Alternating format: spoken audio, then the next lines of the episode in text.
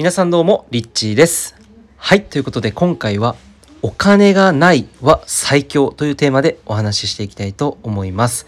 えーお金が今ない、うん、全く今資産がない、お金が現金持っていない、貯金が少ない、えーという方が最強というお話をしていきたいと思うんですけれども、えーなんかやっぱね、お金がないと不安ですよね。未来どうしていったらいいのかなって、これから、えー例えば月末に支払いがあるのにやばいなって。まあ一見ね、そういうところだけ見てしまうと、すごくネガティブに、えー捉えてしまいがちだと思うんですけど、でも本当の意味でですね、本当に全体的に人生の本当俯瞰してみた時に考えたらですね、お金がないってすごく大きなメリットなんですよ。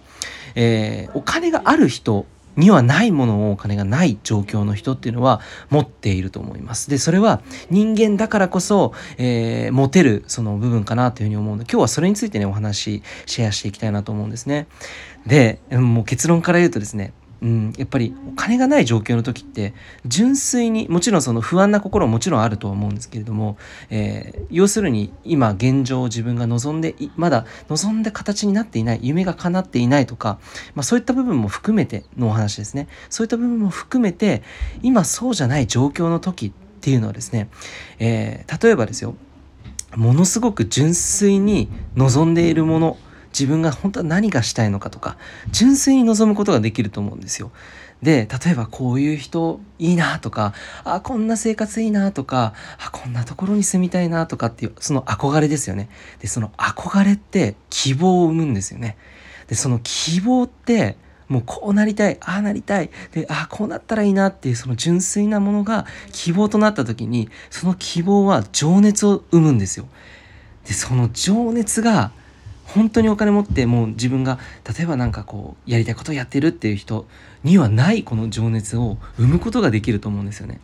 でその純粋で動いた心っていうのが本当に豊かな心を育むと思います。だから今なんか自分が望んでいる状況じゃないっていう場合お金が現現在現状本当に、うん、ないっていう状況だったとしてもそのこういう風になりたいなとか、えー将来こういう風にしていきたいな。例えばですよ。あの数字で言うと例えば月収、えーとりあえず自分の好きな仕事で月収50万円稼いでみたいみたいなそういう憧れとかワクワクみたいなものってすごく大きな希望になると思うんですよ。だからこそちょっともっと頑張ってみようっていう風に情熱が湧いてきて、えー仕事を新しいのを始めてみようあるいはなんかこう勉強から始めてみようそういった情熱につながってくると思うんです。でこれがまさに本当の意味で人生を豊かに生きている人の証だと思うんですよ。でこれが、えー実際にすでにそういった豊かさだったりとかもう自分が望んでた夢とか叶えてしまうとそれって叶えてしまった時点でそれってもうねあのなくなってはしまわないと思うんですけどまあでも本当に